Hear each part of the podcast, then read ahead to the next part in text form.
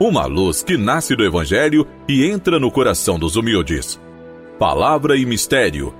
Apresentação: Dom Messias dos Reis Silveira, Bispo da Diocese de Teófilo Otoni, Minas Gerais.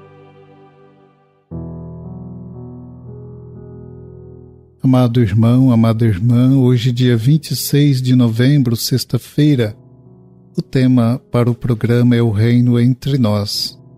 Que Deus nos conceda o dom de seu Espírito Santo, para que possamos conhecer Sua vontade e discernir Sua presença e Suas maravilhas em nosso meio, para darmos a todos o testemunho de seu amor. Estamos chegando ao final do discurso escatológico de Jesus.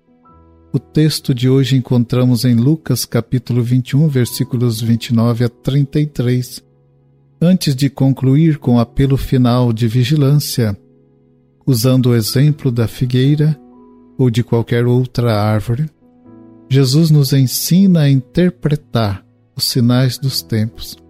Assim diz Jesus: Vejam o exemplo da figueira.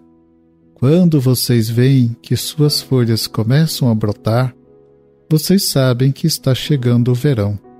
Assim também quando virem acontecer estas coisas, fiquem sabendo que o reino de Deus está para chegar.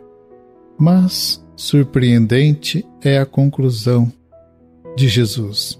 Eu afirmo a vocês que isto é verdade e estas coisas vão acontecer antes de morrerem todos os que agora estão vivos. O céu e a terra passarão, mas as minhas palavras ficarão para sempre. O exemplo da figueira deve ser para nós uma mensagem de esperança, uma mensagem de libertação. Após a encarnação do Verbo de Deus, o mundo e suas coisas caminham para uma verdadeira primavera. Sobre as ruínas deste mundo que desmorona, Deus irá construir um novo mundo, o seu reino. O cristão é alguém atento aos acontecimentos, por isso, para o verdadeiro seguidor de Jesus Cristo, os fatos da história devem ser ocasião de discernimento e de escolhas pela palavra e verdade e vontade do Pai Celeste. Como peregrinos neste mundo, devemos caminhar com os olhos fixos no reino dos céus. Este sim é eterno. Cremos firmemente que Deus é o Senhor do mundo e da história, mesmo quando não conhecemos os seus caminhos. Porém, no final, quando virmos Deus face a face, teremos pleno conhecimento dos caminhos pelos quais, por entre dramas do mal e do pecado, Deus terá conduzido sua criação até o descanso definitivo do céu.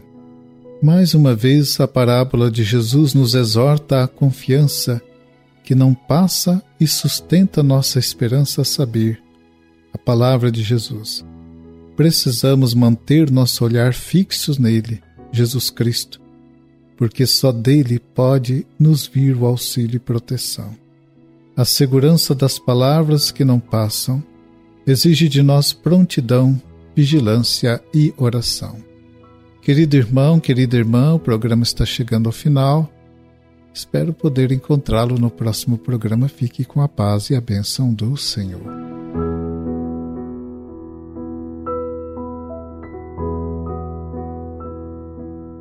Guardai, ó Deus, o vosso povo que vos implora, dando-lhe a pureza e a formação necessárias, para que, sustentado por vós nesta vida, possa conquistar os bens futuros.